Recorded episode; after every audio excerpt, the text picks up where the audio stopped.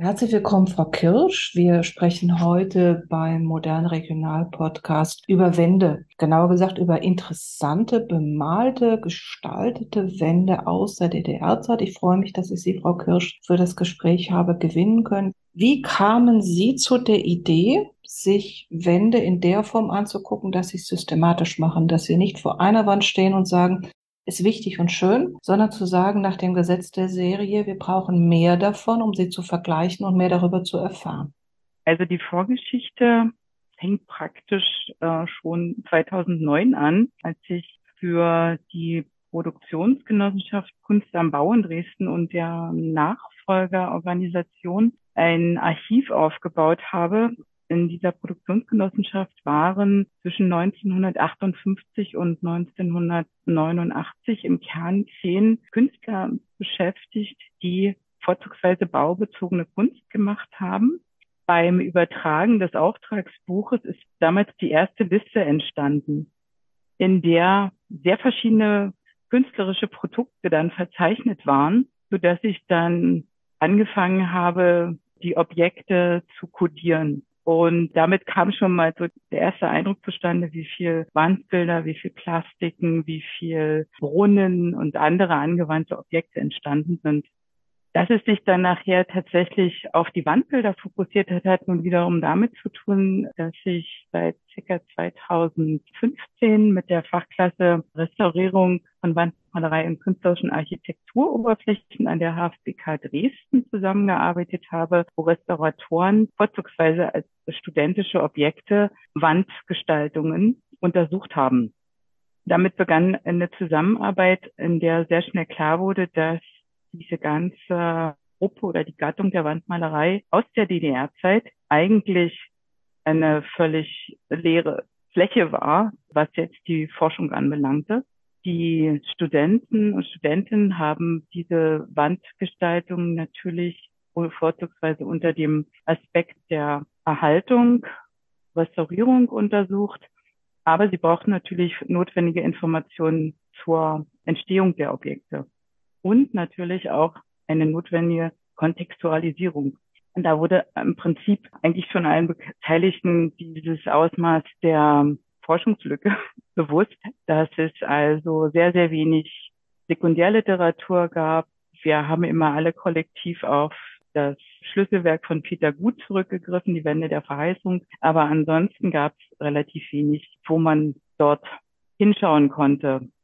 Das hat sich dann tatsächlich noch einige Jahre entwickelt. Wir haben dann 2019 relativ überraschend einen Fonds gefunden, beziehungsweise eine Möglichkeit, Forschung an künstlerischen und Fachschulen zu fördern vom Sächsischen Ministerium für Wirtschaft, Kultur und Tourismus, wo wir dieses beantragen konnten. Und wir bekamen dann also den Zuschlag 2020 mit dem dreijährigen Projekt zu Beginn, was nicht dezidiert Kunst der DDR äh, im Fokus hatte, sondern tatsächlich also die Forschungsarbeit an künstlerischen Fachschulen, was also auch zur Verbesserung der Drittmittelfähigkeit von verschiedenen Forschungseinrichtungen beinhaltete. Die mengenmäßige Untersuchung von Wandbildern ist natürlich jetzt tatsächlich auch was Neues gewesen. Es ist auch, glaube ich, eine Betrachtungsweise, die in der Kunstgeschichte auch relativ neu noch sein dürfte, aber natürlich über diese große Anzahl von Daten, die wir ja hatten, war schon klar, dass man sagen musste, ist, muss man auch auswertbar gestalten. Also diese Erfassung, die wir dann gemacht haben, wurde tatsächlich auch bei der Kriterienbildung so bildet, dass man also am Ende quantitative Auswertungen machen konnte. Ich erinnere ja. ein Gespräch mit Herrn Lichtnau, der im Kreis Kreiswald, Mecklenburg-Vorpommern stark zum ja. Thema auch baubezogene Kunst gearbeitet hat. Zum einen selbst noch in der Zeit am Institut in Greifswald für die Kunsthistoriker und KünstlerInnen war, zum anderen sich später wissenschaftlich beschäftigt hat. Und ich erinnere, dass er sagte, dass es eine kleine Hierarchie bei Beauftragungen gab, wenn man als Künstlerin zur DDR-Zeit mit baubezogener Kunst beauftragt wurde. Und die großen Flächen und die ich sage jetzt mal, staatstragenden Themen. Das wurde schon verteilt an Leute. Das war ein kleiner Kreis und dann gab es so eine Abstufung, wer dann nachher die Kindergartenwand bemalen durfte. Können Sie sowas feststellen, dass es einen festen Personenkreis gibt in den Regionen, die gewisse Themen machen und andere sind eher fürs Dekorative? Also das war tatsächlich nicht die Fragestellung, die wir verfolgt haben. Wir haben einen Aspekt der Wandbilder untersucht, der aus unserer Erfahrung damals gar nicht in den Vordergrund gestellt wurde und doch sehr massiv war, nämlich die Werktechniken der Wandbilder, die Materialität. Das war praktisch der Ausgangspunkt zu sagen, wir müssen uns eigentlich erstmal die Objekte anschauen. Es ging tatsächlich um Kunsttechnologie und wie man sie bewertet. Das ist aus der Geschichte der Wandmalerei, ich sage jetzt mal in Deutschland, aber man kann das, glaube ich, auch in den europäischen Rahmen setzen, eigentlich nicht mehr gemacht worden. Seit, ich glaube, den 20er, 30er Jahren ist nochmal zu moderner Wandmalerei geforscht worden. Und dann gibt es praktisch auch schon da eine riesige Lücke. Und man weiß eigentlich auch nicht, nach welchen Kriterien die Objekte untersucht werden konnten, weil man so eine Vielfalt an kunsttechnologischen Formen hatte oder an Werktechniken, die die Künstler eingesetzt haben. Es fällt ja im Grunde jedem gleich auf, wenn man sich also die Bilder aus dieser Zeit anschaut, dass da sehr, sehr wenig mit der klassischen Malerei eigentlich noch gearbeitet wurde, sondern dass eben sehr viel mit Ton und Beton, mit Keramik, mit Holz, mit Kunststoffen gearbeitet wurde. Und eigentlich ging es darum, mal dieser Logik auf die Spur zu kommen, warum denn dieser Materialeinsatz so äh, mit der industriellen Bauweise in Erscheinung trat. Also ich glaube, das ist sehr kombiniert passiert. Wir haben ja in den 50er Jahren tatsächlich noch klassische Wandmalereien. Wir haben auch in der Ausbildung, die wir feststellen konnten, auch als die Lehrkräfte also auch noch die Wandmalerei in der Form, wie sie in den 20er, 30er, 40er Jahren auch vermittelt wurde, an den Kunstschulen durchaus auch vermittelt haben als dann die Studenten oder die Absolventen ins Berufsleben hinausgeschickt wurden, wie man damals so sagte, waren sie einfach mit einer Architektur konfrontiert, für die sie eigentlich nicht vorbereitet waren und haben dann relativ schnell eigene Entwicklungen gemacht, kunsttechnologische Entwicklungen tatsächlich auch, wie zum Beispiel in dem auch von uns äh, besonders untersuchten Verfahren von Karl-Heinz Adler und Friedrich Kraft, das pneumatische Beschichtungsverfahren, patentierte Entwicklung also um es mal ganz konkret zu sagen, die mussten sich was überlegen, wie sie mit ihren Gestaltungen an die Wand gekommen sind. Es gab tatsächlich auch größere Aufträge, wo ich jetzt anhand der Bildprogramme sagen kann, ja, hier gab es tatsächlich einfach für bestimmte prominente Gebäude, die mit einer politischen Aussage auch versehen werden sollte, sehr viel mehr Geld. Das muss man auch sagen. Es waren sehr große, lukrative Aufträge. Man muss allerdings auch da an der Stelle differenzieren, dass man sagt, ja, wir haben natürlich auch die Kunst am Bau als eine sehr regional verhaftete Kunstform. Es gab also tatsächlich dann bestimmte Themen, die wurden natürlich nur in der Hauptstadt der DDR verhandelt. Große Projekte. Dann wurden Themen in Bezirksstädten verhandelt, auch große Projekte. Wir haben zum Beispiel so eine ja unwahrscheinlich großartig ausgestattete Stadthalle im damaligen Karl-Marx-Stadt. Also die strotzt ja nur so vor Kunstobjekten. Da hatte natürlich der Industriestandort Karl-Marx-Stadt und die Bedeutung der Schwerindustrie spielte dort auch eine Rolle, wie dann also finanzielle Mittel verteilt wurden. Aber generell war für uns ganz wichtig, einfach mal zu schauen, wie ist denn eigentlich die Entwicklung der Wandmalerei nach dem Zweiten Weltkrieg weitergegangen? Weil ich glaube, diese Beziehung ist sehr wenig beachtet worden bisher. Und ich glaube auch, dass es, oder das kann man, glaube ich, gut auch an den Zahlen beweisen, dass es natürlich immer in Bezug auf die Wandgestaltung Traditionen gab, die auch von den Künstlern aufgenommen worden sind, was aber ein, ein wirklich sehr augenfälliger Bruch mit der Tradition war, war tatsächlich die Entwicklung der Fassadenmalerei. Jetzt so in der Dimension vorher gar nicht gegeben. Das hängt natürlich auch damit zusammen, dass es auch noch mal eine andere Entwicklung gab zwischen sakraler und profaner Malerei. Also die Ausstattung mit Wandbildern von öffentlichen Bauten hat ja nach den 1918 sehr stark zugenommen, wo tatsächlich dann auch da die ersten größeren Fassadenmalereien entstehen, die auch sich praktisch nochmal mit einer ganz anderen Aussage in den Stadtraum wenden. Und diese ganzen Entwicklungen sind natürlich auch durch den Nationalsozialismus und die Kriegszerstörung dann nachher wieder unterbrochen worden.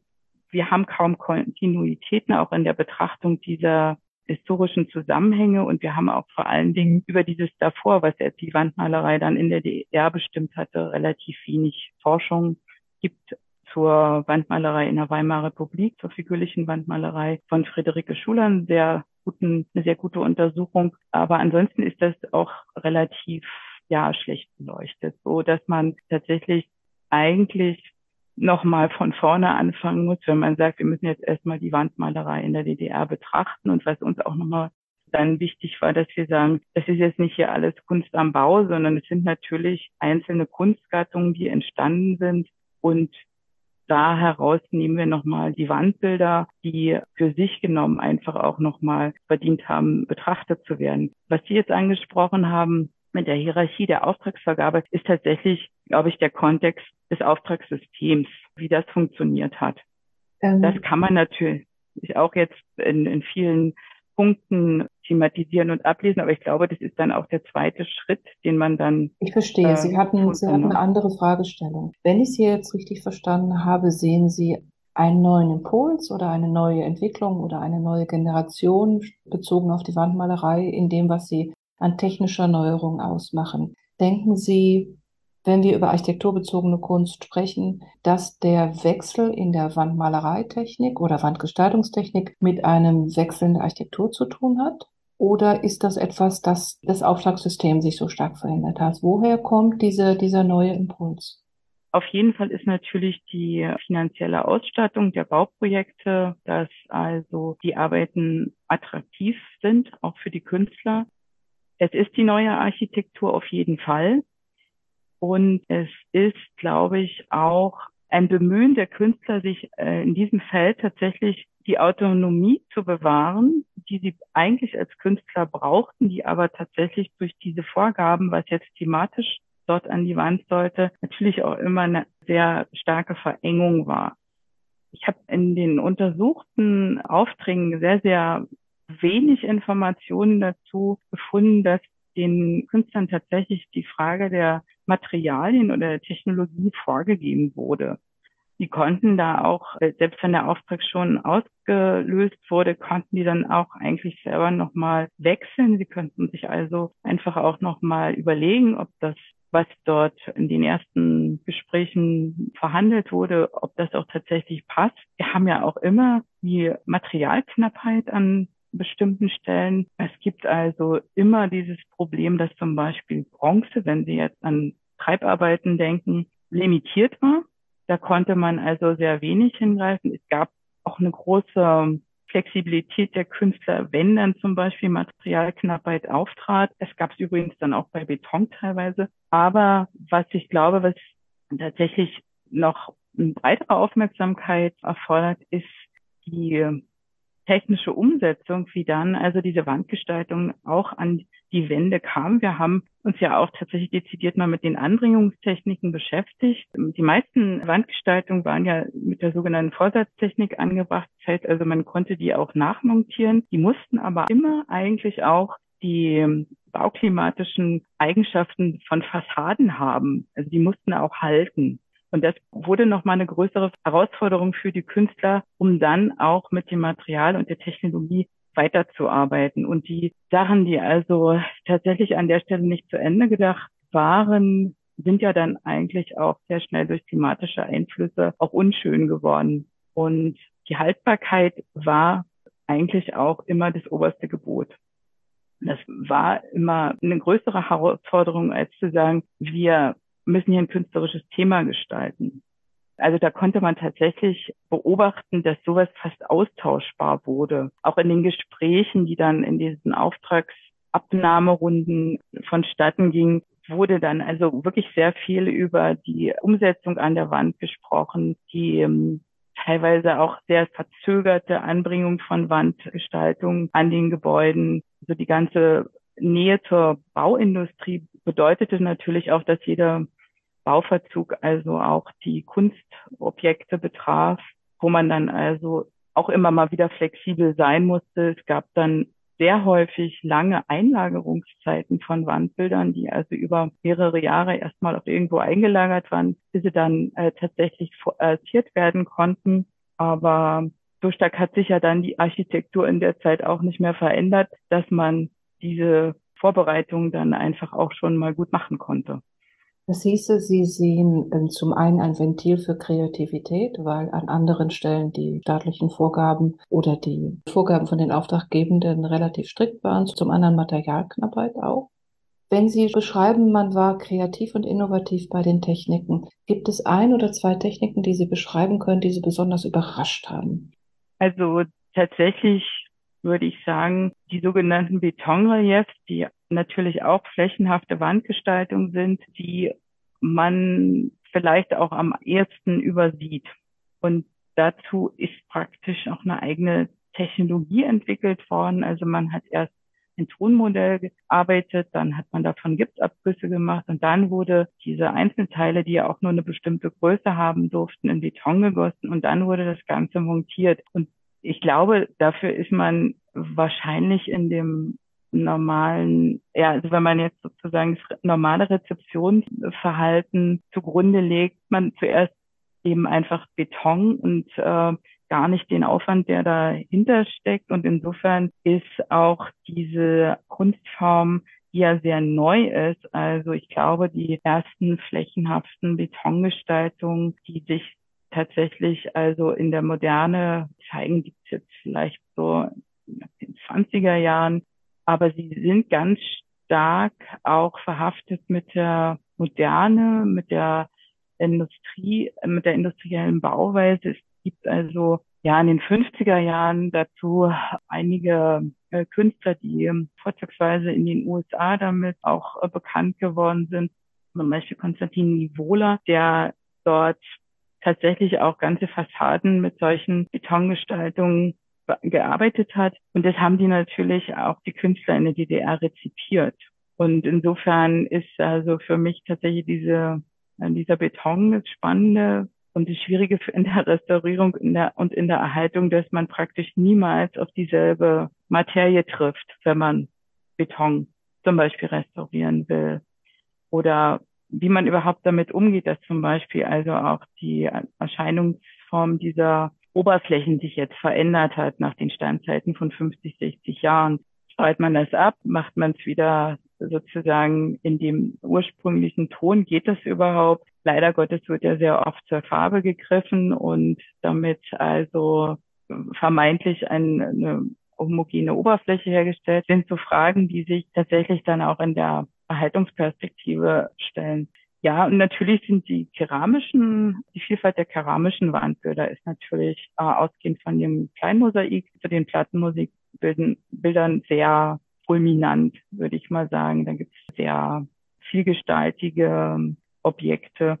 In diesem Zusammenhang ist es, glaube ich, auch ganz wichtig, nochmal zu erwähnen, dass dort wieder die regionale also die, die regionale Produktion oder auch regionale Kunsthandwerkertradition eine große Rolle gespielt haben, wenn zum Beispiel die Künstler dann in berühmte Werkstätten gegangen sind und dort ihre Wandgestaltung zum Beispiel, das trifft jetzt auf die Dresdner nicht zu, aber auch viele andere Künstler bei Hedwig Bollhagen zum Beispiel haben arbeiten lassen oder der Name Lothar Scholz und Beutzenburg ist natürlich an der Stelle ganz wichtig und, und, und. Also man trifft dann eben auch solche Verbindungen zu diesen Werkstätten, die dann mit speziellen Techniken oder auch mit Verfahren arbeiten. Das ist natürlich jetzt auch in einzelnen Restaurierungsobjekten in den letzten Jahren auch immer schon, glaube ich, ganz deutlich geworden. Was ist denn für Sie die beste Quelle? Das Kunstwerk, wenn Sie noch Zugriff haben, der Künstler, die Künstlerin oder die Akte? Ich glaube, das ist eine Kombination, weil es erklärt sich, natürlich kann man sagen, ja, das Objekt ist die beste Quelle, aber ich glaube, nur über die Analyse, über die visuelle Analyse erklären sich die Objekte nicht. Natürlich ist der Künstler äh, eine sehr wichtige Quelle, wenn er noch lebt. Die Akten muss man sehr kritisch lesen, das ist auch wichtig, aber ich glaube, man sollte immer versuchen, alle drei Quellen zusammenzunehmen, wenn man, sagen wir mal, einen ordentlichen Datensatz für die Objekte erstellen will. Wir hatten ja praktisch wirklich von Anfang an auch eine ganz klare Fragestellung. Das finde ich auch immer ganz wichtig, dass man sagt, was will man denn jetzt hier eigentlich wissen? Da gibt es natürlich auch ja mit Blick auf die Denkmalpflege oder die verschiedenen Denkmaleigenschaften der Bilder gibt es natürlich da auch große Unterschiede in der Beurteilung. Und insofern ging es eigentlich diesem Hochschulprojekt darum, dass man so eine Basisinformation auch bereitstellt für die Kunstobjekte, die auch viele Akteure nutzen können. Insofern kann ich nur sagen, ich glaube, es ist immer wichtig, dass man alle drei Faktoren zusammenzieht. Wie viele Kunstwerke konnten Sie erheben und wie sind Ihre Daten so zusammengestellt, dass ich und andere Interessierte oder Fachgruppen, Fachleute jetzt davon profitieren können? Also wir hatten 156 Kunstwerke in einer Form vorliegen, wo man sagt, das ist ja so ein Basisdatensatz gewesen. Wir haben tatsächlich nochmal mit Vororterhebung 77 ungefähr weiß jetzt gar nicht mehr so ganz genau, erhoben. Und die sind tatsächlich auch in unserem Werkstattbericht als Katalog mit hinten ausgewiesen. Da ist, glaube ich, auch ganz wichtig, dass wir an der Stelle auch noch gar nicht so richtig gut vorangekommen sind in der Bereich, also jetzt nicht nur wir als Projekt, sondern generell in der Forschung, die Bereitstellung von Informationen über diese Kunstwerke. Das ist uns auch nochmal ganz wichtig gewesen, dass wir also sehr viele Fotos gemacht haben, die auch nutzbar sind, dass wir Objektbeschreibungen gemacht haben, wo also tatsächlich auch die Werktechnik äh, eine große Rolle spielt, was ziemlich schwierig ist, weil also diese technischen Kenntnisse, die materialtechnischen Kenntnisse, die in der Restaurierung vorhanden sind, sind natürlich jetzt bei anderen Akteuren vielleicht noch nicht so Basiswissen. Deswegen haben wir auch ein Glossar erstellt, was also auch die verwendeten Materialien mit beinhaltet. Ansonsten ist praktisch der Werkstattbericht ja als Open Source zugänglich und wir hoffen, dass auch damit noch ein größerer Fachaustausch vor allen Dingen zustande kommt. Weil ich habe einfach in den letzten Jahren auch immer wieder bemerkt, dass die Zugänglichkeit der Quellen doch sehr schwierig ist und viele Studierende, die tatsächlich begeistert Interesse an dem Thema hatten, eigentlich auch immer abgeschreckt worden sind von der Vielzahl der Hürden, die es gibt, um diese Kunstwerke zu beforschen. Insofern gibt es tatsächlich auch so eine Schleife nach unten. Also wenn man nicht forscht, gibt eben auch weniger Daten. Wir haben relativ wenig Fotografien, die frei zugänglich sind. Zum Beispiel kann man, also wenn man jetzt in den zum Beispiel Bildindex in Marburg sucht, gibt es relativ wenig Wandbilder aus der Zeit. Das kommt jetzt auch gerade erst durch die Digitalisierungsprogramme, gerade auch von der Club hier in Dresden. Aber da ist einfach nicht wirklich viel Material da zum Forschen. Die Akten sind meistens auch immer noch mit einer Schutzfrist belegt weil die personenbezogenen Daten dort immer noch also geschützt werden und da verhält sich tatsächlich auch jedes Archiv anders, muss man auch mal sagen. Und also die meisten Künstler dieser Generation sind natürlich auch nicht mehr am Leben und wo man also Zeitzeugeninterviews auch schlecht bekommt. Insofern gibt es, glaube ich, eine große Aufgabe an der Stelle, so viel wie möglich an der Stelle zu forschen und die Daten auch für die Forschungscommunity zur Verfügung zu stellen. Es ist ganz wunderbar, dass Sie mit Ihrem Projekt und jetzt auch mit der Projektpublika im Open Access zugänglich, die wir auch verlinken werden mit unserem kleinen Podcast, dass Sie den Anfang gemacht haben und den Faden aufgenommen haben. Ich würde gern mit Ihrem persönlichen Blick auf das Thema schließen. Wandbilder sind ja ein sehr gefährdetes Gut von Werbedämmung über Abriss des kompletten Gebäudes bis hin zu einfach Nichtbeachtung oder Falschbehandlung.